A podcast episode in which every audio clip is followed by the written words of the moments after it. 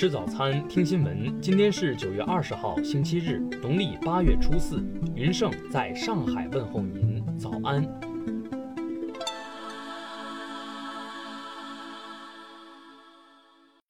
首先来关注头条消息。据印度教徒报十八号报道，一名印度政府高级官员表示，在列城东部的实控线沿线。从北边的德普桑平原至南边的班公湖，至少有十处印军巡逻点被解放军封锁。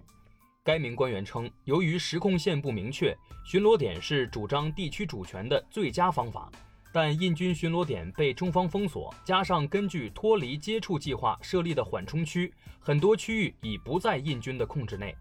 报道还称，印度防长拉杰纳特·辛格十七号在议会联邦院报告称。因为印度巡逻被中断而导致中印部队对峙，他提到双方在实控线的看法上在多个区域均有重叠。针对中印边界冲突，中国外交部发言人汪文斌十六号强调，近期中印边境事态的责任不在中方，是印方违反双方协议协定和重要共识在先，非法越线挑衅在先。单方面改变边境地区现状在先，鸣枪威胁中方边境部队安全在先。当务之急是印方应立即纠正错误做法，尽快在现地脱离接触，以实际行动推动边境局势缓和降温。听新闻早餐知天下大事，下面来关注国内新闻。央行货币政策委员会委员马骏表示。预计今年四季度中国 GDP 同比增速将恢复到百分之六左右，经济复苏的任务或将在明年一季度基本完成，宏观政策届时也将回归常态。截至今年六月份，中国工业电子商务普及率达到百分之六十三，制造业重点行业骨干企业双创平台普及率超过百分之八十四点二。今年以来，截至八月底。证监会已对四十三起上市公司信息披露违法案件立案调查，向公安机关移送涉及上市公司相关主体的犯罪案件二十起。人社部就国庆节、中秋节假期加班工资计算问题进行明确：十月一日至四日，用人单位安排劳动者加班的，应按不低于工资的百分之三百支付加班工资报酬。数据显示，八月份我国经济稳步回升，带动财政税收持续好转，一般公共预算收入连续三个月实现正增长，增幅比上月提高一个百分点，好于预期。航天八院科技委秘书长潘军表示，保守估计，我国商业小卫星在未来五到十年的发射需求超四千颗，商业卫星制造的需求呈现爆发式增长。中国探月工程副总设计师于登云表示，我国探月工程稳步推进，预计今年底之前发射嫦娥五号，实现月球区域软着陆及采样返回。香港特区政府表示，对特定群组的新冠肺炎检测计划恒常化，目前的入境防控措施将继续维持，社交距离措施暂时不能大幅放宽。下面来关注国际新闻。伊朗伊斯兰革命卫队总司令侯赛因·萨拉米表示，伊朗针对苏莱曼尼之死的报复将是肯定的、真实且严肃的。根据美国联邦调查局近日公布的数据，全美2020年上半年谋杀率飙升，纽约市监狱工作人员受袭击导致严重伤害的比率也不断上升。消息人士透露，预计特朗普将在未来几天提名一位候选人填补美国联邦最高法院已故大法官金斯伯格的席位。